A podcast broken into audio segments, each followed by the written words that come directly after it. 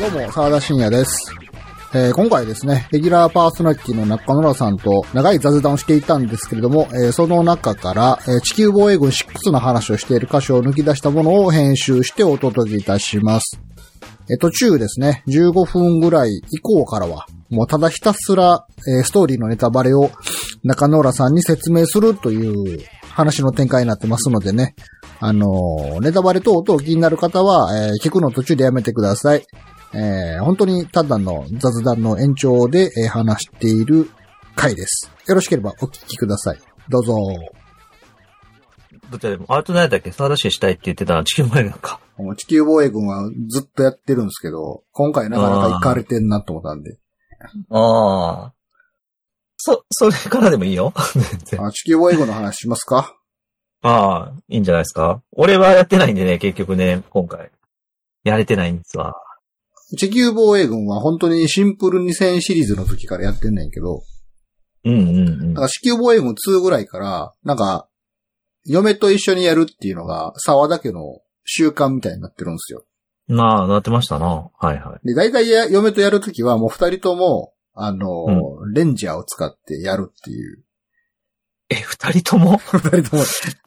で、それ、もう結局なんかワン、ツーとかであの、レンジャー使ってるから、レンジャーが一番使いやすいっていう話なんで、地球防衛軍が4になろうが5になろうが、ずっと二人ともずっとレンジャーでやってるんですよね。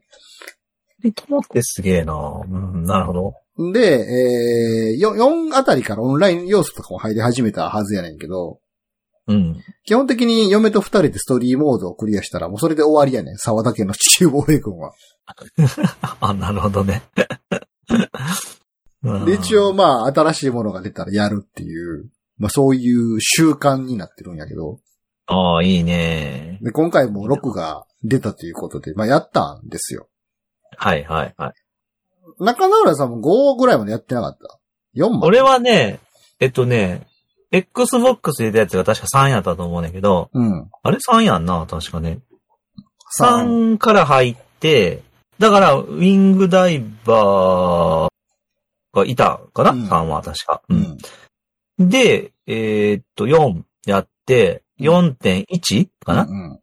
までやって、5、6は、が触れてないんですよ。ああ、そういう意味4、4までしかやってないんや。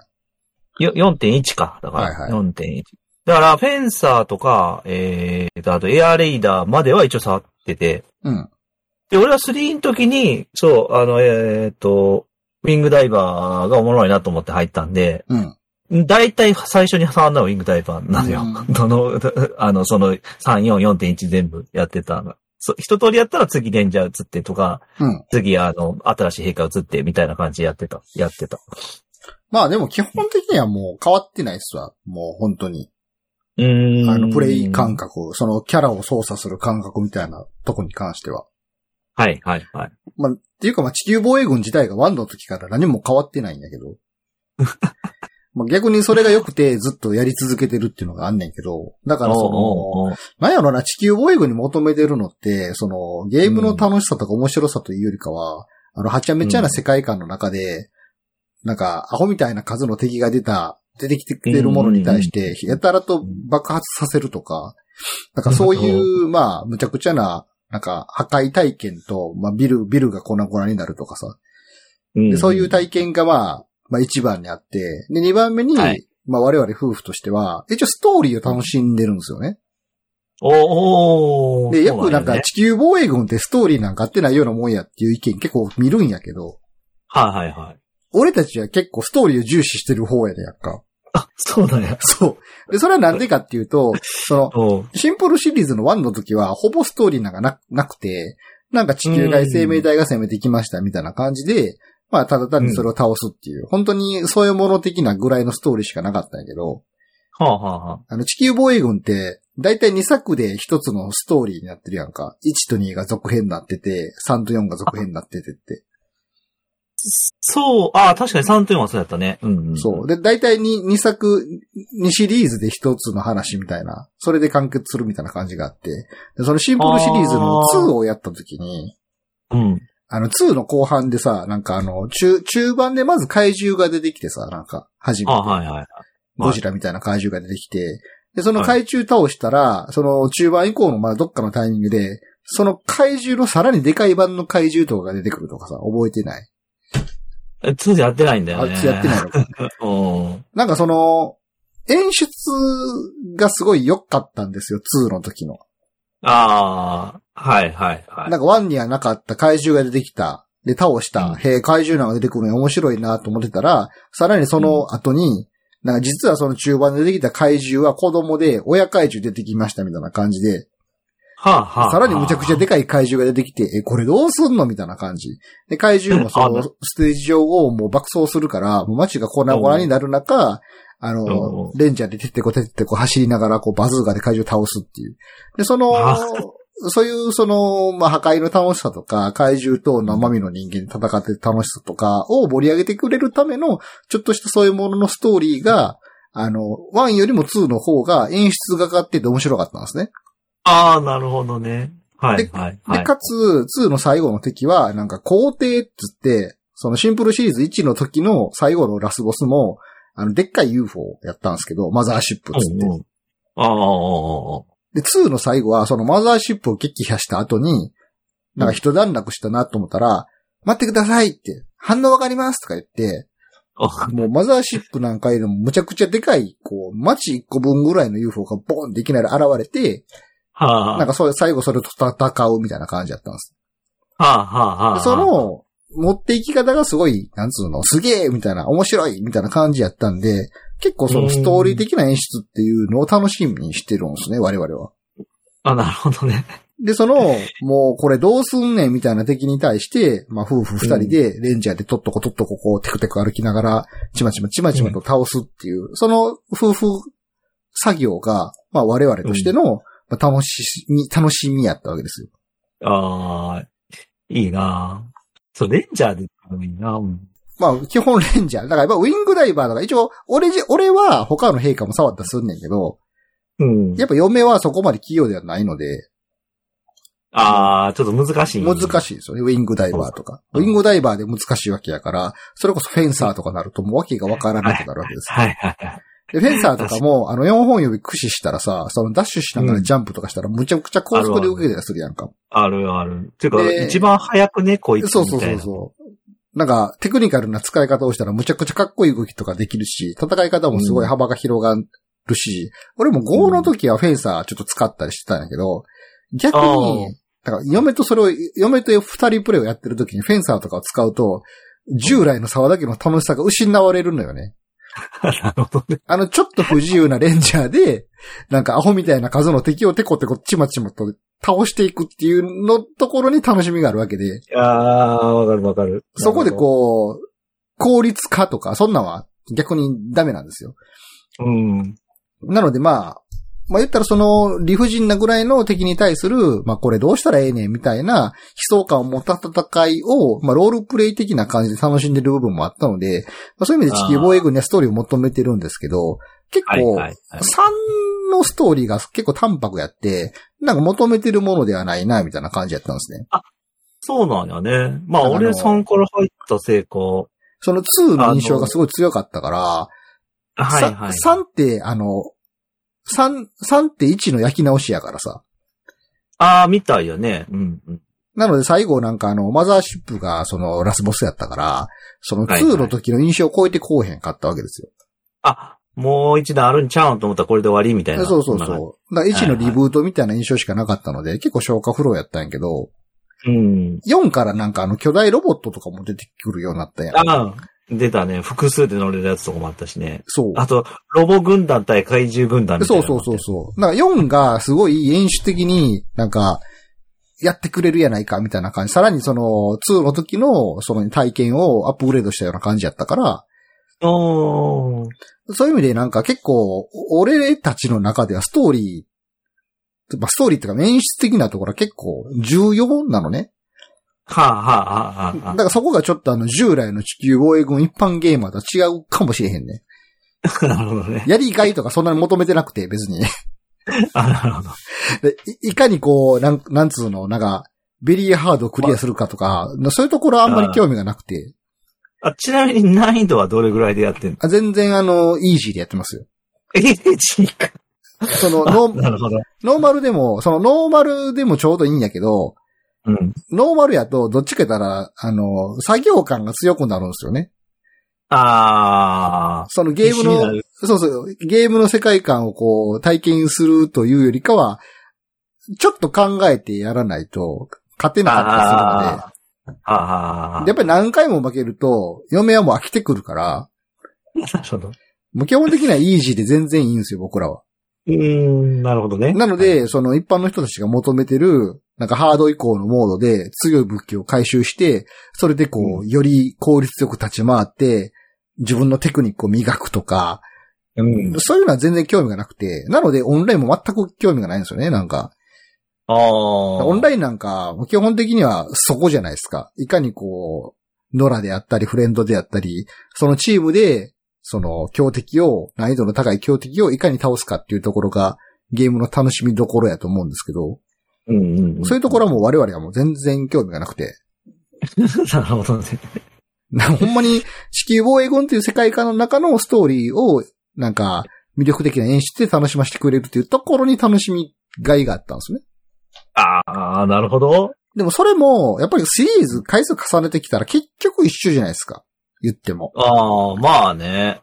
まあどんなに手を変え品を変え敵が変わろうとも、やっぱりちょっと持っていき方とか、あ、この後こうなんねやろなみたいな感じのところでも予想がついてくるんですよね。はあ、はあ、はい。あ あ、まあまあ、お約束をずっと繰り返してるようなところあるからそうそうそうな。演出的にもな。 おで、5は中野さんやってなかったんか。そう、そうなのよ。 5なんの、かそカエうルとかね、や戦ってないんですよ。そうそう、5のラスボス知ってるいや知らないね。なんか、別にだ大丈夫よ、ネタバレして。なんかもっても5はまた、今、その、それまでと違ってちょっと趣趣向を変えてきてて、その今まではその、アリとか、なんか、ハチとか、虫基準の、その、敵やったんは、なんかカエル兵士とかさ、人型エイリアンとかが出てくるようになったんですね。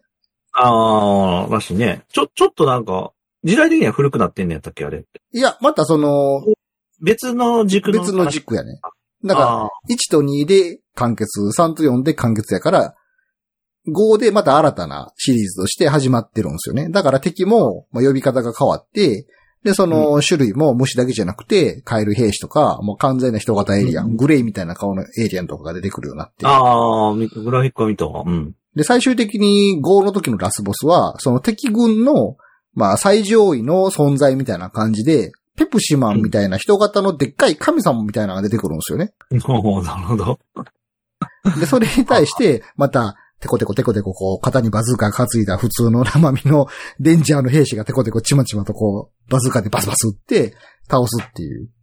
で、それがまあー、なん、なんていうの、良くも悪くも、こう、今までと違ってたから、それはそれで楽しかったわけですよ。うん、うん、うん。あ、今回はもう、完全に異星人の、でっかい人型のボスなんやってなって。ほんまやか。なんかあの、ネット上ではあの、銀、銀の人とか呼ばれてたりすんねんけど。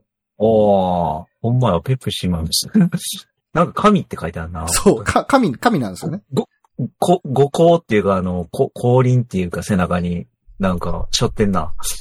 で、一応、ストーリーも、その、なんか、未確認飛行物体が地球に攻めてきた、奴らは何なんだ、戦うぞ、頑張った、でもさらに強そうな奴が出てきた、何くそ、人類は負けないぞっていう、もう展開自体からこう、広がらないじゃないですか、基本的には。うん、うん、まあね。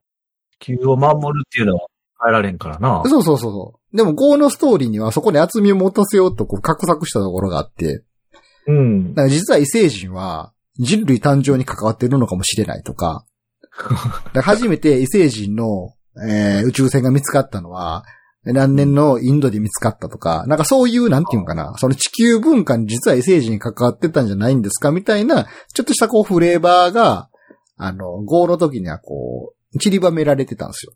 ほう。奴らは一体どこから来たのか、なぜ地球に来るのかとか。はあ、はあはあはあはあ、で、5のその後半とかでも、あの、オペレーターの子が、なんかちょっと、宇宙の卵を見つけなくてはとか、なんかようわからんセリフとか発し始めたりして、ちょっとこう、なんていうんかな、ストーリーにこう、幅を持たせるような試みを見せてたんですね。もう、なるほど。で、そんなんがあって、最後5のラスボスは、まあ、異星人側の、まあ、最上位の神みたいな存在が、まあ、あの、本当にこう、神様が登場するように、この両手を広げて空からファーって降りてくるみたいな感じで。で、そいつを実た、際、今その、そ、そういった今の散りばめてるのはゲーム中には回収しないんでしょ言うてるだけで。言うてるだけで、そうそうそう。5の時はね。あ、ああ、なるほど。ほんで、で、6が出るってなった時に、じゃあ、5の続きが6になるわけじゃないですか。はいはい。でも、5で、5のラスボスで、まあ一応、最上位の存在みたいなのを倒してるわけですよ。うんうんうんで、。6どうなんねんみたいなところが、我々夫婦の注目ポイントやったんですね。なるほどね。 まあ長なりましたけど、6どうなんねんと。もう、まあ今まで同じことの繰り返しをちょっと色変えてやってきましたけど、5でちょっと変わったことしましたよと。じゃあそれの後半にあたる完結編にあたる6はどうなるんだっていうところが、まあ我々のポイントやったんですけど、なるほど。まあ今回の6はだいぶいかれてんなと思ったのが、わ個人的に。おお、行かれてる。で、これも完全にストーリーに対するネタバレを前提に話すんで、あのー、もし地球防衛軍にあのストーリーを求めている、あのー、我々と同じ同士の方がいらっしゃるんであるならば、まあ、一切聞かないでほしい。レア、レアやけどな。結構ね、今回の地球防衛軍、ストーリーを楽しみにしてる人に対しては、そのゲームの体感ではないと味わえない楽しさとかムカつきとかがあるんですね。あ、なるほど。そのストーリーラインさえなぞらえたら、ストーリーストーリーライン知ってても大丈夫ですよではなくて、そのゲームの体験自体が結構重要なところがあるから、ほう。本当に何も知らない人は何もほう見ずに聞かずに、地球ボイムやるべきやと思うんですよ。イージーでいいんで。いええー。なのでちょっとあのそういうふうにそんな風になるとは思わなかっや、本当なので完全にネタバレを踏まえてちょっと話すので、た。本当に興味がある方は聞かないでいてほしいんですけど、うん。まあネタバレ、ここからネタバレですけど、これはい何を試みたかって言ったら、うん。地球ボイム初、ループものになるんですよ。 ほもうループものに、地球防衛軍にループものの設定がこうやられてるんですね、今回。う。ほでう。、タイムリープ的なそうそうそ戻るってう。タイムリープするんですよ。文字通り。ほほう。ほで、う。それをゲームプレイとして体験させられるんですね。ほう。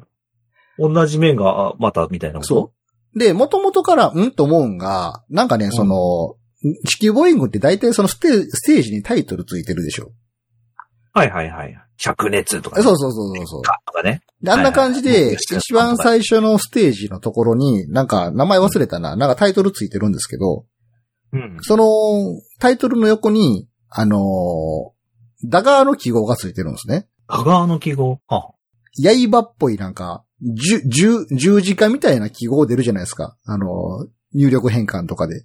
ユーザー名とか作るときに中学生がちょっとかっこいいからっつって自分の名前の左右とかにこう記号みたいな、十字架みたいな記号つけてるやつが見たことないですか十字架え、はす、ん え、今普通にキーボードにあるそれ。ダガーってあのー、打って変換したら出てくるわ。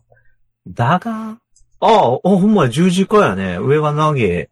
そうそうそう。はいはいはいはい。昔テプラとかだったな、俺。 はい。結構あのーえユ、ユーザー名とかでも中学生とかはかっこいいからってこういう記号つけたりしてるんですけど、はいはい。今回地球防衛軍のそのステージ名の横に、このダガーがいくつかついた状態から始まるんですよ。はあ、はあはあこれ何なんと思って。はほんで始まったら、なんかどうやらその地球防衛軍5の後のそのままのシナリオの状態で始まってるっぽいんですよね。地球防衛軍6のステージ1が。あ。うん、ふむ。で、なんかどうもあれからなんか戦いは続いてるみたいな感じで、まだ戦い終わってないみたいな感じで始まって、なんかその科学者みたいなキャラクターが、登場人物の我々に対して、苛烈な戦いだったなとか話しかけてきて、なんかまだ戦い終わってないみたいな感じで始まるんですよ。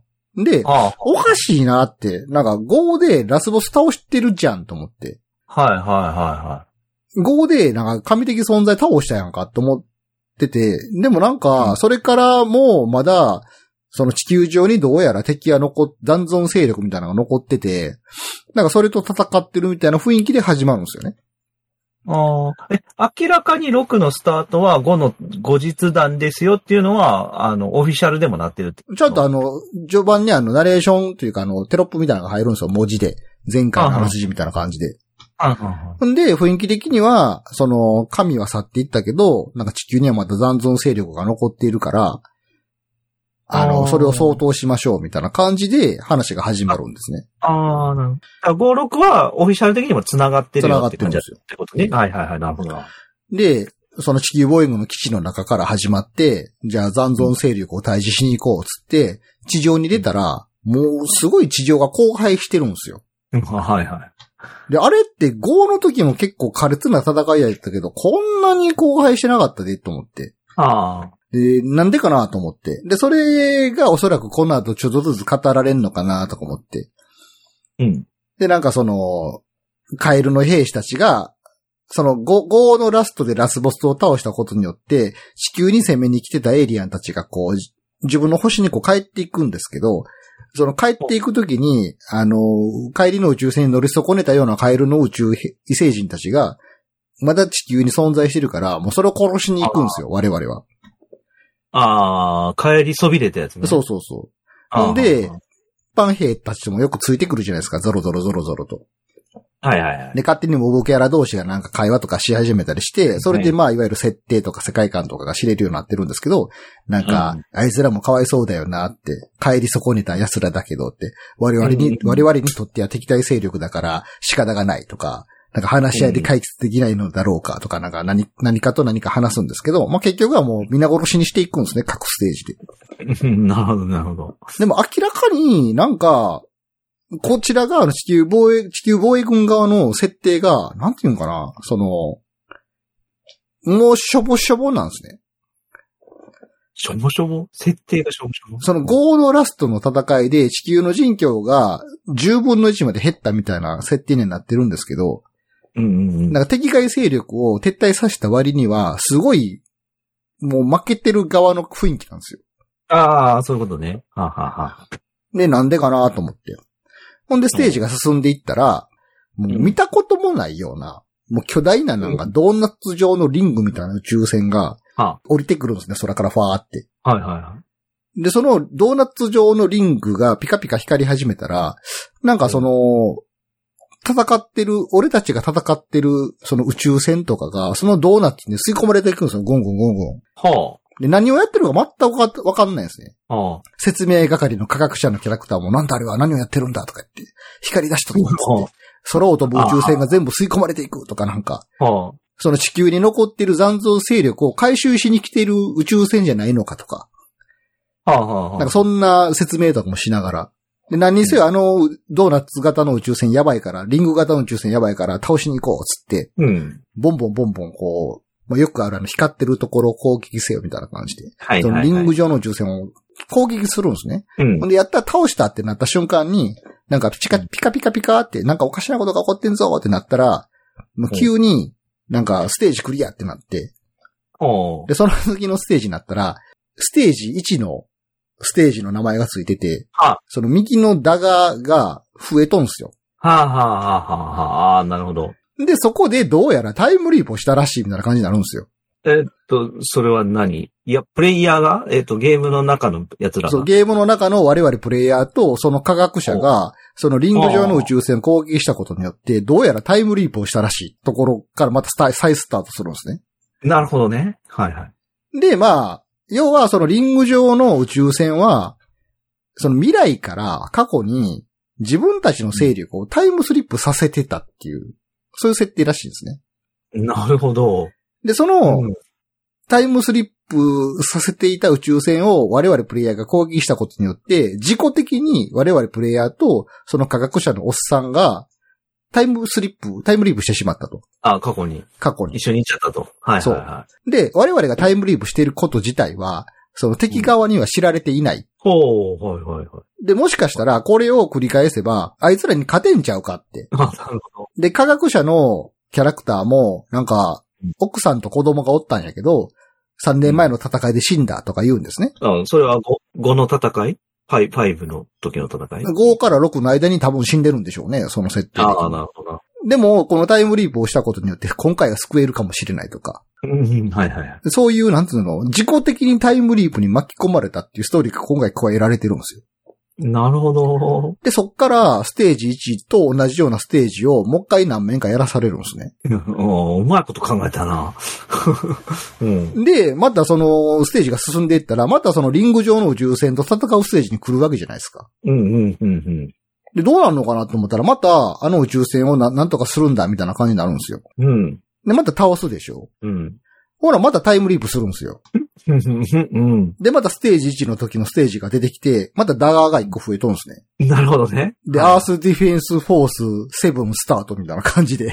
おおおおおセブンおおで、どうやら、うん。なんか、これ後から知ったんですけど、その、地球防衛軍6、今回のゲー作品を一番最初に始めた時点で、ステージ1のステージ名の横にダガーがもう5つぐらい刻まれてたんですけど、はいはいはい。どうやら我々がプレイ体験をする前の時点でもう5回くらいタイムリープやってるっぽいんですね、なんか。 なるほど。っていう設定なのね。そういう設定で。で、6回目以降のタイムリープを我々プレイはプレイとして体験させられてるんですよ。な、る、ほ、どほう、ほう、ほうで、。そこで狂ってんなと思ったのが、うん。そっから5、6回ぐらい同じ面ずっとやらされるんですね。おーで、いつもステージ1の地球防衛軍基地に戻って、おーで、そっから残存勢力を一掃するぞっていうとこから始まって、おで、ー雑魚敵と戦ったりいろんなことをして、そのリング上のステ宇宙船が出てきて、そいつ攻撃したら戻るってことを何回もやらされるんですよ。実際のプレイとして。なるほど。え、でも、当然、ステージ的には進んでるわけじゃん。うん。えっ、と、そに、えよで、敵の難易度とかも上がってるんだよそね、う多分ね、それ、つまり。ああ、だから、せ、おうまい、うまいこと考えたな、やっぱり。う。狂ってんなってほんまにタイムリーブの体験をプレイ、プレイヤーのプレイ体験としてさせんねやと思って。 すごい。すごいじゃん、でも。面も増やせるし。 で、そこが、今回の、その、地球防衛軍一般的ゲーマーの、批評の的でもあるんですね。あ、受け良くないの良くない人もいるんですよ。まあ、要は、そあの、ーステージ数多いけど、そのうちの何割かは、同じ面のやり直してないかって。ああ、え、でも、そ、何中身は違うわけでしょその、例えばステージの、ば、あの、造形は一緒だとしても、中に出てくる敵の配置だとか強さは違うわけだよね、そういう意味で は。基本的に後半はの全部一緒なんですよ。にょ そうでなの、も、一つだけ違うんが、おうタイムリープするたんびに、おう見たこともない敵になっていくんですね。ああ、まあまあ、難易度上がってるわけですよね、そういう。難易度上がるっていうか、出てくる敵自体が変わってくるんですよ。おはいはい、はい。であじゃあいいじゃん。まあでもまあ、攻略の仕方としては一緒なわけですね。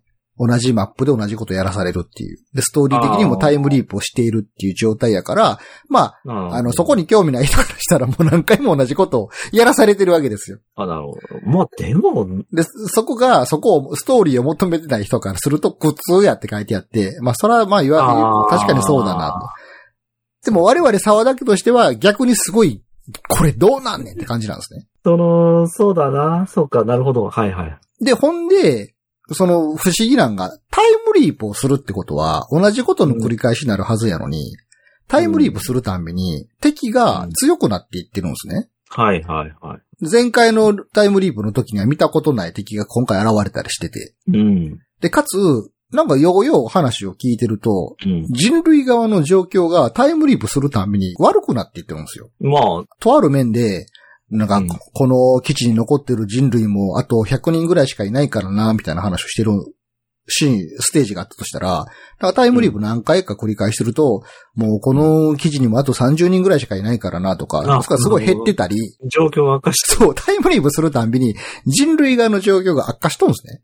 いや、まあでも、その、いや、その、ちょっと疑問やったんが、なんでタイムリープやってんのかな、敵側がね。うん。敵側がっていうのは、が、ちょっとようわからんなと思ったけど、でも実際、そうやって有利な状況を作るためにやってるわけやんな、当で然。そう。うん。ほんとその通りで、まあ、結論から言えば、敵側は人類に勝つために、うん。敵側としては自分たちが不利な状況になったら、その過去の不利な状況を覆すために、未来から新たな戦力を過去に投入してるんですね。うんうんうん。なので人。類側からすると、うん。前よりも悪化してるんですよ、状態は。はいはい。毎回毎回未来からさらに強い敵が投入されてるわけやから。はいはいはい。でも人類側からすると、タイムリープをしてるってことは、プレイヤーの我々とその科学者しか知らないから、うんうんうん。他の一般市民からしてみたらタイムリープしてることなんかわかんないんですね。はい。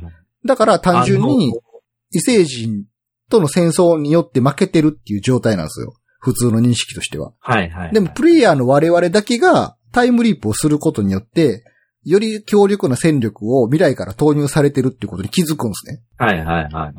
あの映画あったじゃん。なんだっけ。あの、オールニード、あ、そうそう。オールイズキルか。そう、本当あれと一緒ですわ。あれで、ね、えー敵側が負けそうになったら、リセそうそうそうそうットしてたっていう。だから、こっちから、こっちでタイムリープしてない人から見たら、もう常に敵がか勝ってて、ずっと追い込まれているっていう状態ってやつだよね、そうそうそうそういう意味で。だって負けしないでリセットされてるわけだかあれと似たような状態なんですよ。ら。はいはい。ああ、でもまあ、なるほどね。うんで、このまま行くと、どんどんどんどん敵が強力になっていくだけやから、どうにもならんと。いずれ人類は負けてしまうぞって話になって、まあ、タイムリープの中にいない目線から見たらもうそう見えてはな。常に負けてる。そう何段にあったって負ける。勝ち筋が、 勝ち筋が消されてるわけやもんな、毎回。で、科学者はタイムリープをしてることを知っているから、これをなんとかせなあかんって言って、タイムリープするたびに、地球防衛軍の上層部にそういう話を持ちかけるんですね。うん、うん。実は敵が未来から来ていて、実はタイムリープをされていると。でも書き換えられてる、その歴史は俺らには感知できないことを、感知できないっていうようなことをちゃんとその地球防衛軍の上層部に言うんですけど、うん、うん。その地球防衛軍の上層部は、夢でも見てるのかとか言って、バカな話だとか言って、全然話聞いてくれへんのですよ。まあまあまあ、まあ、それでこそ、 それでこそ上層部だ。 そう。うん。で、けな結るほど局、まあ、その、と、ステージが進むにつれて、結局、まあ人類側は劣悪な環境に押し入れられて、ほんで科学者は、もう今回もダメやったから、もう一回あのリング上の宇宙船を攻撃して、もう一回タイムリープをしようっつって、何回もチャレンジするんですよね。その状況を変えようっつって。ああ、なるほどな。はいはい。で、まあ何回も同じステージをやらされるんですけど、何回目からかな、その、いつもその、リング上のタイムリープ宇宙船を攻撃したら、その戻るステージっていうのは一緒やったんですけど、はいはあるタイミングで、地球防衛軍5の時のステージのとあるステージに戻るんですよ。い。ほうほう。ほうほう。6の一面じゃなくて。そう、6の一面じゃなくて、5の時の何面かに戻るんですね。ほうほうほう。なるほど。で、プレイヤーの我々からしたら、あ、このステージ知ってるって。え、それって要は、5のラスボスを倒す前だってことになるってことおう5の時の中盤のステージぐらいに戻るんですよ。で、それこそ、おう5の時の話って、なんかたまたま、なんか地球防衛軍の、その一般市民参加イベントみたいな、イベントに、なんかなんか、ただのスタッフとして参加していた主人公が、おうその日たまたま、えー地球外から攻めてこられた異星人たちの戦いに巻き込まれることによって、まあ、なし崩し的に地球防衛軍の兵士として戦いに参加するっていうストーリーなんですね。地球防衛軍5のステージって、5の話。あそう、主主人公というか、プレイヤープが。レイヤーが。あ、そうなんだ。そ伝説のストーン、 ストーム1じゃない。う。もともと兵士ではないっていうガンダムみたいな話なんですよ。あ、そうなんだよ、ゴード話って。で、へー、そうだったうん。ただの一、一市民やった、その主人公プレイヤーが、戦いを重ねることによって、むちゃくちゃ強力なストーム1として成長していくっていうのが地球防衛軍5、5の時の話なんですね。えー、そうなのね。なるほど。なので、ステージはの中盤では、なんか新兵扱いなんですよ。まだ。あ、はあはあ、うんうんうん。で、その新兵扱いの状態のステージに戻るんですね。5の中盤の時のステージに。あ、気づいたんか、じゃあ、宇宙人が。いや、それはわかんないんですよ。な、なぜ、なぜそのタイミングに戻ったのかはわかん、わかんないし、そもそも宇宙人からすると、我々プレイヤーがタイムリープをしてるってことには気づいてないっぽいんですよ。あ、そうかそうか。あくまで事故として戻ってるだけの話なんで。あ、なるほどね。はあ、はあはあ、でも、その5の時のステージに戻ったプレイヤーの我々からすると、5の時のステージをやってるから、うん。このステージで何が起こるのかっていうのは知ってるわけじゃないですか。うん、うん、うん。で、その時のステージは、空にある、そのマザーシップ、マザーシップじゃないな、その、普通の宇宙船、そのアリを運んでくるただの宇宙船を、まあ、全部撃墜するっていう話なんですね。うん。で、この時の、その時のステージのストーリーでは、その宇宙船の底の部分がパカって開いて赤く光ってるところを攻撃したら UFO って破壊できるじゃないですか。はい、はい。でもストーリー上ではまだ知らない状態なんですよ。うんうん5のステージの。でも、プレイヤーの我々はそれ知ってるわけじゃないですか。うん。うんうんだからもうこのステージこれやったらクリアできるんやろっつって、ステージが始まった瞬間から立ったか立ったかその UFO を攻撃しに行くんですね。ああ、なるほど。はいほ。ら、周りのモブたちが、お前どこに行くんだとか言うんですよ。おほうほう、いい、ほうほプレイヤーの我々が UFO の底にボンボコボンボコ攻撃が出てたら、なんだあいつあそこを攻撃したら破壊できるって知ってるんだとか言って、ああ、なるほどね。面白いじゃないですか。まさにこのタイムリープをしてきたやつみたいな驚かれ方をするんですね。おおなるほど。あいつは誰だっつって、何者だって、えまるでいくつもの戦いをくぐり抜けてきたやつみたいだぞみたいな感じで。えええ、これめっちゃおもろいやんと思って。こう。ああ、おもろい。だから、プレイヤーの行動を読んでちゃんと作られてるっていうのがすごいいい感じやね。で、そっから5の時のステージを何回かやらされるんですよ、また。ああ、はあ、はあ、はあ。まあ、ちょっと細かいとこはしゃるけど、うんその、タイムリープを逆手に利用して、その、人類とその異星人たちの勢力を逆転させることができるんじゃないかっていう試みを、まあ、科学者とプレイヤーの我々は試みるんですね。で、プレイヤーの我々としても何回もタイムリープをしているって設定やから、敵の弱点をどこをつけばいいかっていうのを知ってるわけやから、それをゲームのプレイ体験を通じて、まあ、快進撃を続けていくわけですよ。うん、うん、うん、うん。ほんなら、その、快進撃を続けた結果、えー地球防衛軍6の1のステージのとこまで来るんですね。ああ、5か、5に戻ってってからのね。そうはい、はい。今までは、地球防衛軍6の1のステージに戻って、そっからをずっと繰り返してたんですけど、地球防衛軍5のステージに戻って、快進撃をした結果、地球防衛軍6の1のステージに戻ってくるんですよ。はい、はい、はいはい。で、地球防衛軍6の1のステージを初めてした時には、地上が荒廃してたんですね。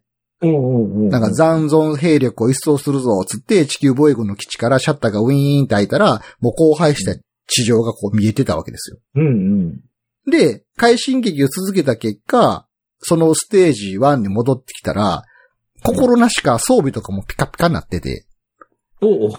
基地も綺麗なんですね。ふむ。で、初めて地球防衛軍6の1のステージをやった時は、なんか主人公もすごいボロボロの格好とかしてるんですけど、おお。その快進撃を続けた歴史の結果、おうもう、すごい最新鋭の装備みたいなのをつけてて、かっこいい感じのプロテクターとかつけてて、で残存兵力をこう、一掃しに行くぞっつって、基地のシャッターがウィーンって開いたら、むちゃくちゃ未来都市みたいな感じになってるんですよ。めっちゃ、めっちゃおもろいやん。で、そこで。で、めっちゃ歴史変わってるやんってなって、おうすげえな。え、ちなみに、その、タイムリープで5に行って6の中でね、うん。 5に行った時の、その、6の、6のファーストステージに行く前に行って、5のラスボス戦みたいなのはあるわけ。ああそういうのはもうかっ飛ばされてますね。あー、そして時代は過ぎみたいな感じ。あそうそうそああ、なるほどね。はあ、はう。で、それはちょっと後から知ったんやけど、どうやら、そのタイムリープを、その異星人側がタイムリープ、その未来からその過去に、その勢力を送るっていうことをしてることによって、5の時のラスボスの戦いがなしになってるっぽいんですね。あ。おー、ほうほうほで、う。そこはもう考察の範囲でしかないんやけど、なんか調べてみネットで見てたら。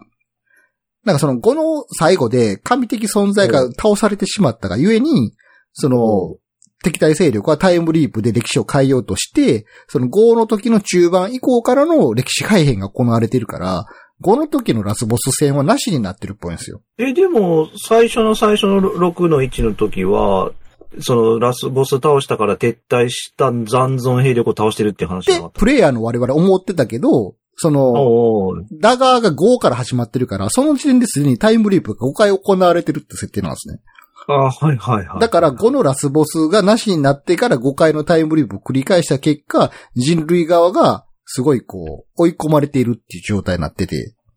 で、プレイヤーの我々としては、呪術トリック的に5のラスボスの後やっていう認識をさせられてたんやけど、実はそうではなくて、もうすでに異あー星人側から5のラスボス前から歴史が改変されてるっていうのが今の結果っていうことやったみたいなんですね。え、じゃあ、その、中にいる隊員たちの6のし一番スタートの時点では、うん五 5, で、えで撤退させずにそのままずっと戦い続けてるみたいな感じなわけそう、だから、改めて思い返してみれば、このラスボスの話は誰もしてないんですよ。 ああ、なるほどね。なので、そのラスボ、ゴロの時のラスボス戦がえなしにされて、えー異星人側の方が有利な状態の方に歴史が改変されていってたものの、その今回のタイムリーブの快進撃によって、人類側が勢力を盛り返して、結果、えーステージ1の状態の時には人類側の方が優勢っていう状態で、もう未来都市とかなってるんですね、周りが。ほんと。で、その時の体験はすごいって、タイムリーブで本当にかけがえたような感じになってるって思って、すげえってなるんですけど、なるほど。うん。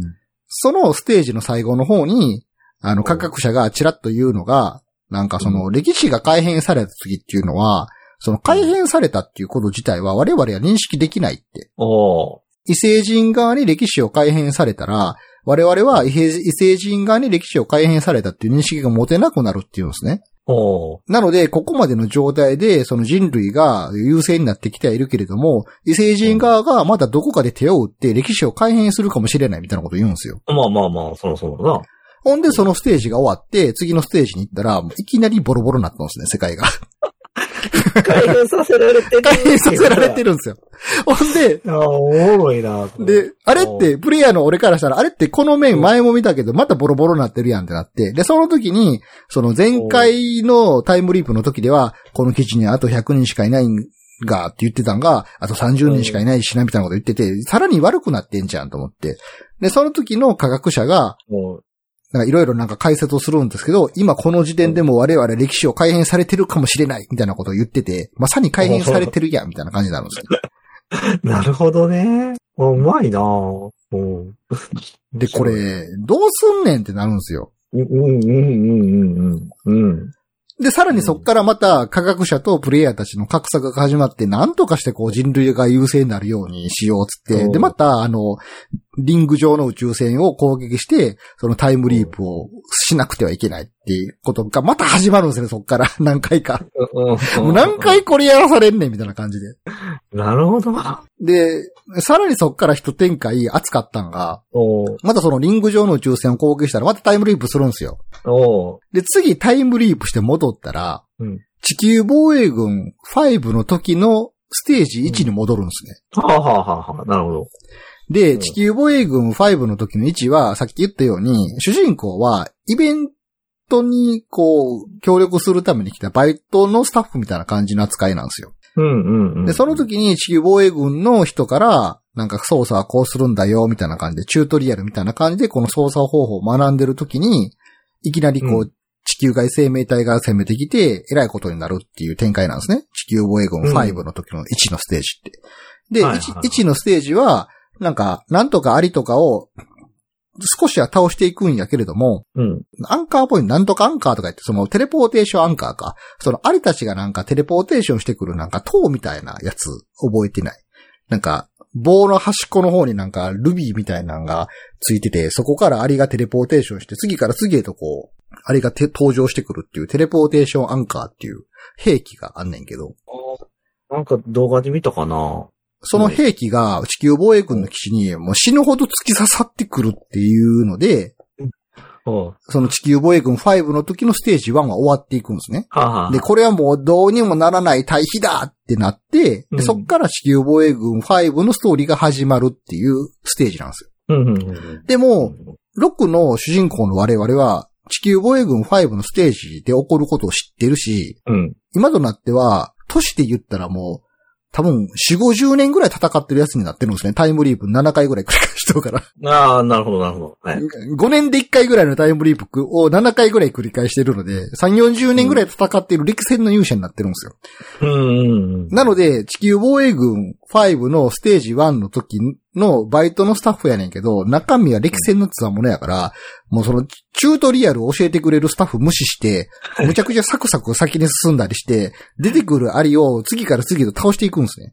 なるほど。え、ちなみにその、タイムリープした時には、その存在はい入れ替わってるわけね。その、なんていうか、同時に存在するわけじゃん、本来タイムリープすると。そうそう、む昔の自分に重ねられてるような感じ。で、何その外見とかは、うん外見とかは5の時の普通のスタッフの、あの、まあまあやけど、中身はまあプレイヤーやからそうそうそうっていうことやな。ああ、でなもる一ほど。応ゲームのフィクション上のその、まあ仕方なさとして持ってる武器は最新のものを持ってるんですよ。まあまあまあ、それはゲームのシステほム。ら、一応スタッフが、君その銃どこから持ってきたの見たことないぐらいかっこいいよね。何作り物とかいうツッコミが入ったりするんですよ。おー、まあ、うまいことやってるやん。 なるほど、なるほど。で、なんかその、こ今日はイベントだから、みたいな説明をしてる最中に、警報装置が鳴って、なんか、未知の敵が、えーし基地に侵入してきましたっていうところからゲームがスタートするんですね。なるほど、なるほど。で、地球防衛軍5の時のステージ1と同じ展開がずっと繰り返されるんですけど、その、プレイヤーの我々は何をしたらいいのかっていうのを知っているので、的確に行動し始めるわけですよ。はいはい。で、まだモブたちが、おい、君ただのバイトだろ、どこ行くんだとか、あでも、こいつは何かを知ってるそうだぞ、みたいな感じで、その体調格の人とかが、こいつについて行ってみようとか言ってうん。その地球防衛軍5の時のステージ1は、最後、その地球、地、地上に出た時に、そのテレポーテーションアンカーがたくさん突き刺さって、こいつはダメだ、退避しよう、つって終わりって、クリア、ステージクリアってなるんですけど、うん。今回の我々は、その次から次へと落下してくるテレポーテーションアンカーを次から次へと撃破していくんですね。このたただのバイトのスタッフが。はいはいはその5の時のステージ1みたいに退避だとか言ってるんですけど、プレイヤーの我々は、い。普通にまた戦ってるんですよ。わんさかわんさかって。ほな、周りあが、ーあいつなんでまた戦ってんねんみたいな感じになって、おでー次々と撃撃破していってるぞとか言 って、で、我々も負けてられないとか言って、おーわーって盛り上がるんですよ。おもろいな。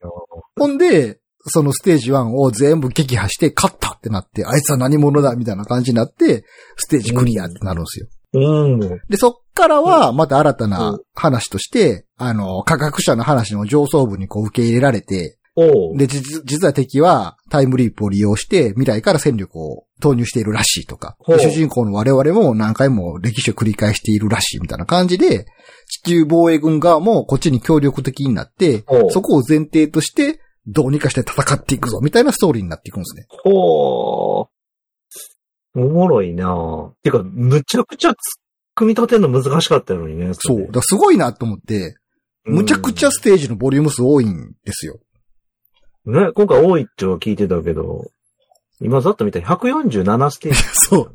でも、まあ、そのうちの何面かは全部やり直しやけどね。 あな、まあ、せやけど、そのやり直しに意味を持たせてるっそうてところは、すげえなへえすごいなと思って、今回むちゃくちゃストーリー頑張ってるやんと思って。でもあれやな、それって、本、新、本、そういう意味では本気で楽しむには5やってないとあかんね。そうね。俺なんか知り合いにあの5やってないねんけどどうかねとか言ったら大丈夫やでとか言ってたけど、全然あんまり、なんていうかそいつ、 ストーリーをそんなに そう重視してなかった派なんやな。そう、ストーリー重視してへん人は、なんか、やったことのある面何回もやらされてんなぐらいの感覚しかないんですよ。 なるほど。でも、ストーリー重視の我々からすると、むちゃくちゃ熱いんですよ、それは。そう。すげえなーえー、それ聞いたら5からやらなあかんやんって気い分になるや、わぜひやってほしい。 う5、5をやってるからこそ、6のあの、タイムスリリープした時の、知ってるっていう。あと、5で活躍してる、無双してる状態のあの時のこの伝えられ方すごいですよ。んあー、なるほど。あいつは何者だとか言って。えーいや、なんかシステムがあんまり5は、なんか体力の稼ぎがなんか、他の陛下にも割り振られるみたいなんで、なんか結構めんどくせえみたいなこと聞いてて、6出るって聞いたとき、じゃあ6からでいいかなって、そこら辺なんかやはマシになってるって聞いたから、いいかなって言ったとき、そいつが、うん大丈夫じゃねって言ってたんやけど、あれそれ聞くと5からかみいたいな。やー、5やってた方が、人仕様ですよね、そこの考え深さっていうのは。なるほどねでも確かにこれ聞いてやってんのと聞かずにやってんのでは、だいぶ衝撃違うね。でも聞かずにやってたら苦痛やと思う。俺らも苦痛やと思う。何回やらされんのって。さすがにもうええやろ、つって。あ、ちょっとくどかったよね。いやー、そうか、へえ。まあでもそこは、まあ我々はこう、イージーでやってますんで、あんまり、それをもうハードとかでやってたら苦痛で仕方がないと思あなるほどね。そうか。で、それ結果としてさ、それでどどうなっていくわけう。で、また地球防衛軍側も、その、積極的に協力姿勢を見せてて、その人類の方が巻き返していくんですよ。うんうん。、で、あの、リング上の、その、そのステージが来るんですよ。まだリング上のあのステージの時が。うんうんうん。で、ここで負けたらまたタイムリープさせられて、また敵側に都合のいい歴史改変をさせられるから負けられないみたいな感じになるんですね。ま、負けられ、負けなかったらいいんだ。そこはちょっとストーリーっていうかゲームの仕組みの妙なんですけど、おう。そのタイムリープするためのリング上のその宇宙船を攻撃するステージで一旦止まるんですよね、なんか。で、そのステージも最後、そのリング上の宇の宇宙船が、その時に存在する異星人側の宇宙船を全部吸い込んでいって、やばいって過去に戦力を投入して、し始めているってなって、はいはい。え、これどうなんのって、このリング上の宇宙船は結局倒されへんってことなんってなった状態で、ステージクリアってなるんですよ。リリリリーンってなって。おうおうほんで、この後ステージどうなるのかなと思ったら、一旦そこでステージが止ま、止まるんですね。止まる止まるんですよ。その先のステージがないんですよ。ほう。なんか、ダイアログが出て、敵対勢力は過去に戦力を投入しているらしい。なんとかして食い止めようっていうダイアログが出るんですよ。ほう。で、これどういうこっちゃと思って、ほう。で、過去のステージをパーってようよう見ていったら、ほ う。なんか過去のステージの間に見知らぬステージが増えとんすね、なんか。なるほどね。で、何これっおて。なんか、ステージ1とか2とか数字じゃなくて、ハテナハテナハテナっていうステージが、なんか5つぐらい過去のステージの間に差し込まれているんですね。ほう。で、これなんやろうっつって順番にやっていこうと思ってやっていったら、ほう。そのうちの一つが、その未来の異星人たちが過去に投入した、敵戦力を投入した、そのポイントうにん主人公たちがいて、そこを阻止できれば、敵対勢力がその時点から広がらないっていう。なるほど。送り元を潰すみたいな感じ。なんか科学者が言うんですよ。過去人類側が負ける危険となってたのが、突如、大量の敵軍が現れては、い人類側の重要な施設を一斉攻撃でその攻撃されてから、状況がは。悪くなったって科学者が言うんですね。はいはい。なので、敵勢力が過去に敵勢戦力をその投入しているそこのポイントに主人公たちがいて、その敵勢力を一掃することができれば、敵の勢力図はそれ以上広がらないから、みたいな感じで、それを阻止するためのステージが過去に挟まれていくんですね。なるほどね。で、そこでうわ、ーその未来から送られてきた宇宙船を攻撃していったら、うん。今このポイントが未来から送られてきていたポイントだったのだとか言って科学者が説明し始めて、はあ。で、それで敵を全部倒したら、これ以上敵が、敵の勢力が広がることはない。よくやったみたいな感じになって。はあ。ほんで、その止まってたステージの次のステージが現れるんですね。なるほどね。ほんで最終決戦みたいな感じになっていくんですよ。はあ。おもろいやん。思考よ。なんかちょっとメタ視点も若干入ってるし。異星人は、だから10万年後の火星から今の地球に戦力を投入していってるんですね。ああ、はいはい。だから現代の火星にはまだ異星人はいないんですよ。ああ、なるほど。はいはいはい。だから、そのストーリー上の、その最終ステージの人類たちは、まだ異星人がいない火星を、その生物が住めない星にしてしまえば、そもそも異星人が火星にいる未来ってなくなるんじゃないかっていうほうほう計画を立てて、 ほう。その火星を死の星にするためのミサイルを発射するんですね。火星に向けて。ほうほうほう。ほう。で、でも異星人からからすると、現代の火星が人の住めない、生物の住めない星になってしまったら、未来の異星人たちの存在が消えてしまうじゃないですか。はいはいはい。だからそれを阻止するための最後の戦いがラストステージで始まるんですよ。なるほど。未来の異星人うん。対現代の人類みたいな感じの。はあ、はあ、はあ、はあ、はその最終決戦をしたやってる最中に、うんそのオペレーターの子が、その今火星に対してその毒、毒毒ミサイルが発射されました、つって。あ。はほんで、その毒毒ミサイルが火星に着弾しましたっつって。あ、はこれで火星は人の住めない死の星になったとか言って。あ、は軍の一番偉い人とかも言ってたら、あ、はこれで異星人たちが消えてなくなるはずとかあ、はあ。思ってたら、全然消えずにおって、うん。で、なぜ奴らは消えないんだってなったら、うん。なんかようわからへんけど、うん。これは存在をかけた最終決戦ですみたいな話になって、うん。うん。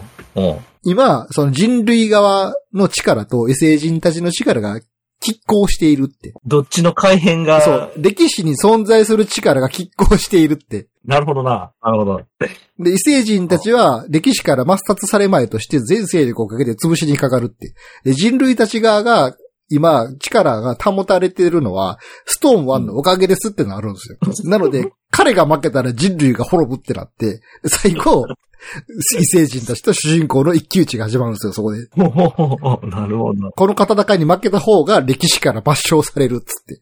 それで最終決戦が始まるんですよ。え、それって、レスボスは5の時のそのアラム、ペプシマみたいなやつなそのペプシマンみたいなやつがさらにこう、なんか、機械の竜と合体しためちゃくちゃ凶悪なでっかいラスボスみたいな感じになって、なんあかあ、攻めてくるっていう。なるほど。まあ、展開的にはすごい熱い感じになっていくんですね。なるほど。一騎打ちなんやね、それで。そう。で、で、敵に勝ったら晴れてこう、キラキラキラーってこう、粉みたいな感じで消えていって、おー人類が勝ったぞーってなって。おーすげえな。だいぶすげえ、しなみしてんな。そうやね。なんかすごいえ地球防衛軍、ストーリー大事派としては、すごい満足のいく作品だったんですけど。ー、えー今回まあ、そのクリアした時の余韻が結構すごかったから、なるほど。結構なかなかいい体験をした作品の余韻がある時って、なんか似たようなものを求めてしまうじゃないですか、やっぱり。もっとうんうんうんうにん似たような楽しいことないんかな、みたいな感じで。うんうんうん。で、勢い余って俺、あれ買ってもうだもんな。あの、何 ED、アースディフェンスフォース、アイアンレインを買ってしまったんですよ。あ の、外国版地球防衛軍。なるほど。おーどうやったあの、以前昔何年か前なの、インセクトアーマゲドンって出てたやん。うん。うんうんうん。で、あれも全然ちゃうやんけってクソ味噌にけなした記憶があるんですけど。おーでそれのお2作目があったやん。アイアンレインって。ああ、ああ、であれあああれを買ってしまったんですね。おーどうでしで、なんか2面ぐらいでやめてもう売りましたね、なんか。ダ全メや然、全然違うってなって。なんやろシステム的には一緒やと思うねんけど、あの違う、体感の違うのなんなんやろな、ほんま。たでも、俺、あの、あ、インセクトアーマゲドンは、なんかね、そこそこやったんよね。やった。一緒にあのオンラインもやったと思うで。やったよね。うんで、なんかシステム的に微妙やけど、なん、なんけな、あの、ミサイルの感触なんか上に上がってから向こうに行くミサイルの感触とか、あとなんだっけ、あの、ヘリボーンっていうか、上空からこう、えっと、ガンキャリーみたいに打ち、打ち下ろす感触は、なんか、本家にあの時はなかったから、うんちょっとおもろいなって思ってて、なんかその、高機動ミサイルだっけ、航空ミサイルだっけ、みたいな、やたら使いまくってた記憶が ある。めっちゃ遠くから撃って、上に上がってから向こうの方に行くっていうのが、なんかあの時は、あの、ちょっと本家と違う味で面白かったなって思ってた。けどね。だから、ああっちは、そこそこやってる。多分最後の面まで一応やったんちゃうかな、俺は。あの、インセクトアーマゲドンに。インセクダーマーゲドンはなんかやって、あれ難易度によって最後のエンディングがなんか内容が違うんですよね、ちょっと。そうやったっけうん。なんか最上位の難易度じゃないと真のエンディングが見れへんみたいな感じで。ああ。なるほど。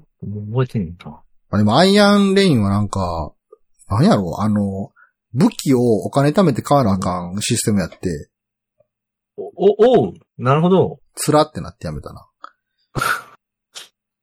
え、でも、逆に言うと、ドロップをひたすら選んでもいい。いや、あの、あり倒したらお金みたいなのが出てくるから、それ集めなくちゃいけないっていう。めっちゃ高いのそれがまた。いや、稼がなあかんみたいな。稼がなあかんのっすよ。だからほんま、より作業感強いなと思って。ああ、それはしんどいな。かつすごいなんかステージとかも淡白やし、なんか敵強いし、イージーでも。勝ったっうてなーん、なな。なんか楽しさが全くなかったな。びっくりするぐらい。そうなんや。うーん。やっぱ似て非なるものやなと思って、やめましたけどね。なるほど。 「